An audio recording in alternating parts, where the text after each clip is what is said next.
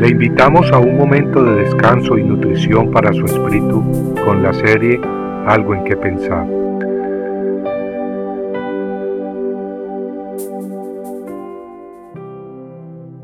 Murmuran contra su divinidad.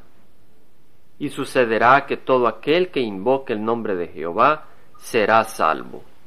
Joel 2.32 Hablando de los últimos días, el profeta Joel anunció que todo aquel que invocara el nombre de Jehová sería salvo. Y Pablo nos declara en Romanos 10, 9 y 13 que si confiesas con tu boca a Jesús por Señor y crees en tu corazón que Dios le resucitó de entre los muertos, serás salvo, porque todo aquel que invoque el nombre del Señor será salvo.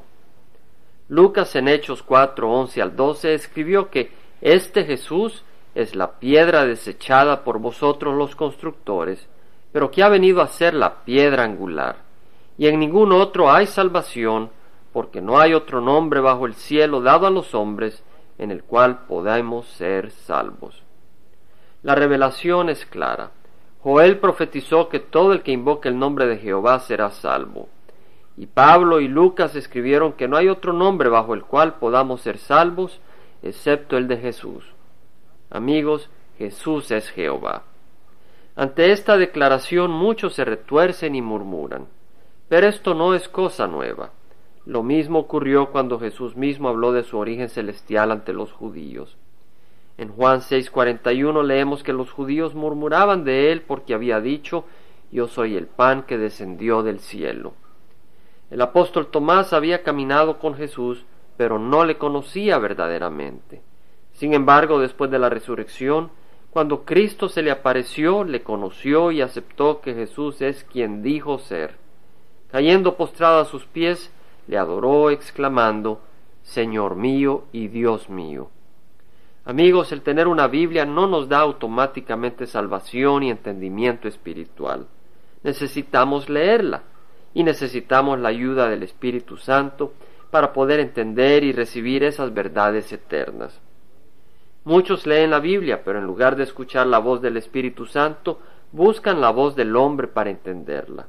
Voces humanas que añaden y quitan, y usan estrategias y razonamientos carnales para enseñar las escrituras. Pero la clave para entender las escrituras no está en la carne, sino en el Espíritu Santo, y quienes no tienen al Espíritu Santo, lo que enseñan son doctrinas de hombres, producto de verdades bíblicas distorsionadas, y por ser distorsionadas ya no son verdad. Pero el apóstol Pablo escribió, nosotros hemos recibido no el Espíritu del mundo, sino el Espíritu de Dios, para que conozcamos lo que Dios nos ha dado gratuitamente, de lo cual también hablamos, no con palabras enseñadas por sabiduría humana, sino con las enseñadas por el Espíritu, combinando pensamientos espirituales con palabras espirituales. Amigos, si tienes confusión, recibe primero a Cristo quien es luz. Recíbelo como Señor y Salvador de tu vida si es que no lo has hecho. Y luego pídele su Santo Espíritu para que te guíe a toda verdad.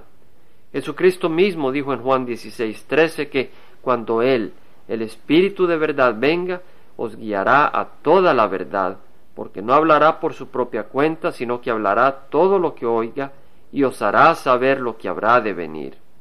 ¿Y cómo sabemos si alguien tiene al Espíritu Santo? Amigos, si glorifica a Jesucristo. Pues en Juan 14, 14 Jesús dice del Espíritu Santo, Él me glorificará. Compartiendo algo en que pensar, estuvo con ustedes Jaime Simán.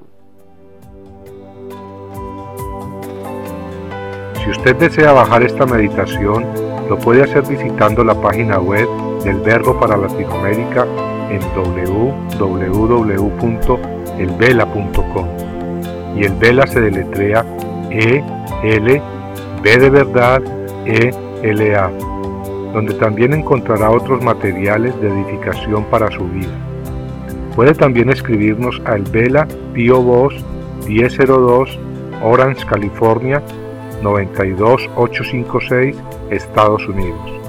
Dios le bendiga.